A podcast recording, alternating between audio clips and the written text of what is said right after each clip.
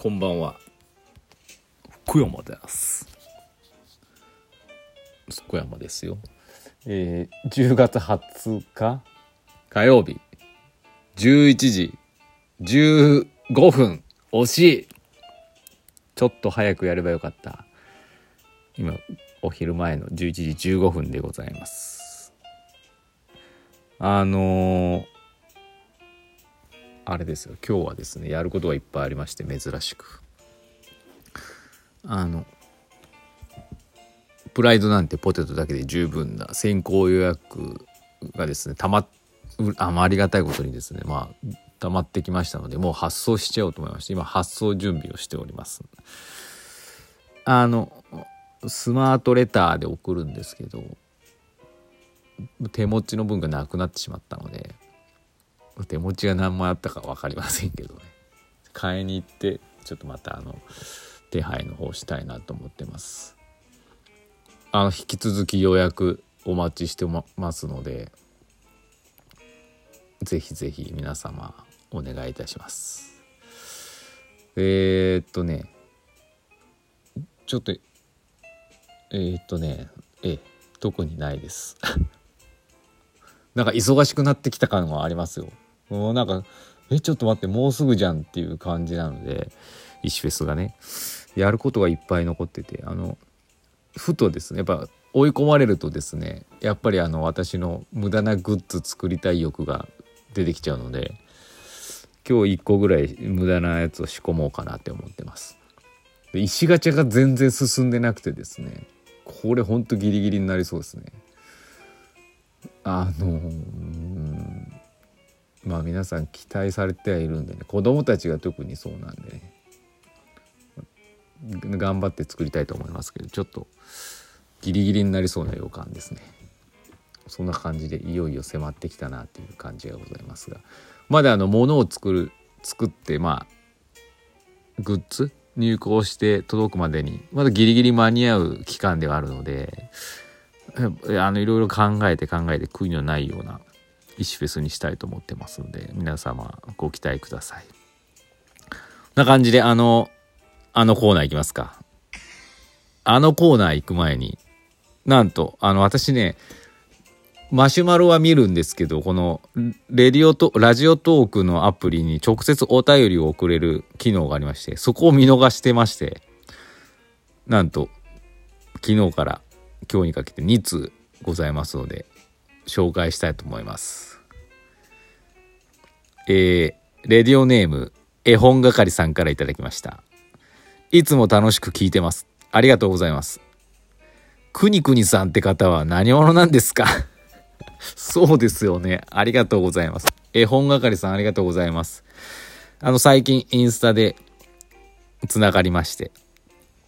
そうですよね。くにくにのコーナー、じゃじゃーんとかいつもやってるけど、あの、こうやってレディオのリスナーが増えるとですね、あの、私のことよく知ってる方っていうか、昔から知ってる人はくにくにって、ああ、あいつか、みたいな感じでわかると思うんですけど、確かに初めての人はいっつもくにくにって誰なんだよみたいなね感じですよね。あのくにくにってプロリスナーあの毎日この石尾のレディを聞いてくださるってあのマシュマロに質問を送ってくれる方なんですけどあの正体はですねまあ言っていいよね、うん、カフェ旅人の木のマスターでございます。あの岐阜のあの小金神社にある小金会館みたいなとこ建物があるんですけどその地下にですねカフェ旅人の木っていうカフェがございましてそこの方です。であのくにくにのお便りによく出てくる社長っていうのは奥様の社長でことですねご夫婦でカフェを営んでる方なので絵本係さんもしよかったら、知ってるかもしれないですけど、どうなんでしょう？もしよかったら、あの、行ってみてください。小金神社ってあの、あれです。多分ご存知かもしれないですけど、あの、柳瀬の近くの、岐阜文化センターだっけ？あの辺にある、金の御朱印で有名な。小金神社。そこの境内の。ととあのーあれなんだろうな。金華橋通りかな。沿いにある。白い建物。地下にですね。ありますので。あの営業日の方ですね。インスタの方で確認ください。はい。営業時間などもですね。ぜひ行ってください。ありがとうございます。絵本係さん。そして先ほどかどうかわかんないですけどもう一つ絵本係さんから頂いています。じゃじゃん。家を建てる時に木が植えたくて。でも他の家族に大反対されて断念しましたが石尾先生のお話を伺って少し心が落ち着きました。なくていいんだなーって。確かにお手入れは私にはできない。あのねそうありがとうございます。そうなんですね。やっぱ家建てる時って庭なんかやっぱ木植えたいんですよ。私も実際植えてますし妻とあのどこだったかな？なんかあの近くの流れ園芸はもちろんなんですけどあのねどっちの方だっけな？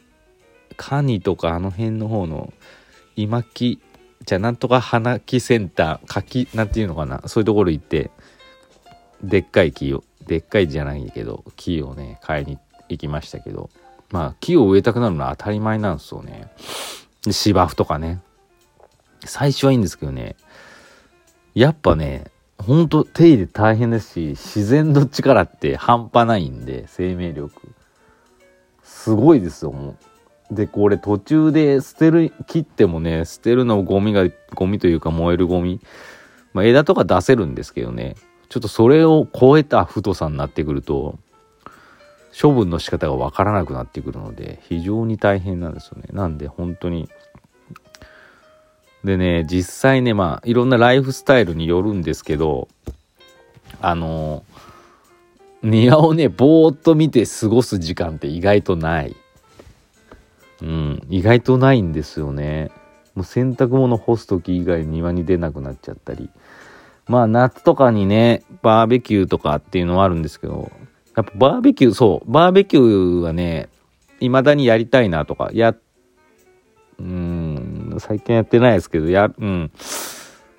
やりたいなとかねやる機会あると思うんですよ。その時庭にね木がいっぱいあったり草がぼうぼうだったりするとですねなんかこう人も呼べないみたいな 感じになっちゃうんでね。庭はやっぱりねこうやっぱ草一つ生えないような感じにするのがベストなんじゃないのかなって。思います。はい。なんで私本当に石フェス終わったらとにかく庭をきれいにしたいなと思ってます。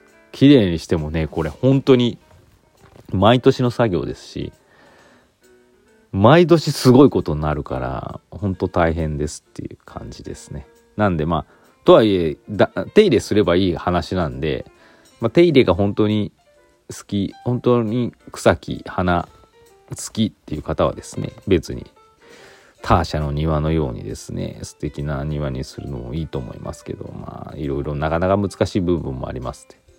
本当にこここの畳1秒1畳分とかここだけ花壇っていう風にした方がね多分いいと思います。はい。ありがとうございます絵本係さん。その感じであのまた送ってください。何でもいいです。そしてまだ時間あるのであのコーナー行っておきますね。くにくにのコーナー。噂の。先生こんにちは。身にしみぬ寒さの月曜日でしたね。社長はあ出ました社長。奥さんのことですよこれ。上下ヒートテック完備です。お早いですね。僕もそろそろ自宅ハーフパンツは引退しようと思います。もうまだハーフパンツなんですか。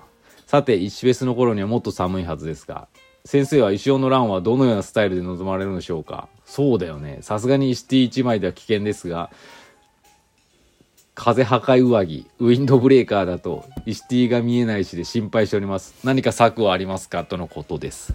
そう。これねあれなの。やばいよね。石フェス T シャツでは無理ですよ。とはいうもののあの石 T にね出店者またあの並びにクラファンで応援した方々のくれた方々の名前やロゴが載ってるんでなんとか見せたいんですけどまああのあれですね。ここぞっていう時には石 1, 1枚。もしくは下にロンティー着て石ティー着てみたいな。えその他はあのあったかい格好して走ろうと思います。なんかいいランナーマラソンとかやってる方で冬とか。これ着ると結構なんかランニングスタイルでもあったかいよっていうのあったら教えてください。ああいうなんかパワータイツ的なやつ履けばいいんですかね。あれも冷たいっすよね、まあ、何かいいアイデアがあったら教えていただければと思います。そんな感じであと1分ですけど。今日はすごいですね。あのお便り盛りだくさんで盛り上がりました。通常ねこんぐらいあるといいね。例えば3通ぐらいあるともうそれで終わっちゃうもんね。いい感じじゃないでしょうか。まああのどんどんどんどんね盛り上がっていけばいいと思いますので。何でもあのお答えしますんでお気軽にあのこのラジオトークの直接お便りかもしくはマシュマロ。マシュマロもね検索していただければ石尾のマシュマロにたどり着く。このアプリの概要欄にもリンクありますし Twitter でもたまにつぶやいてますのでそこからください。そんな感じでえー、っと今日はですねこれからですね無駄な石フェスグッズを入稿して気分盛り上げます。それではまた。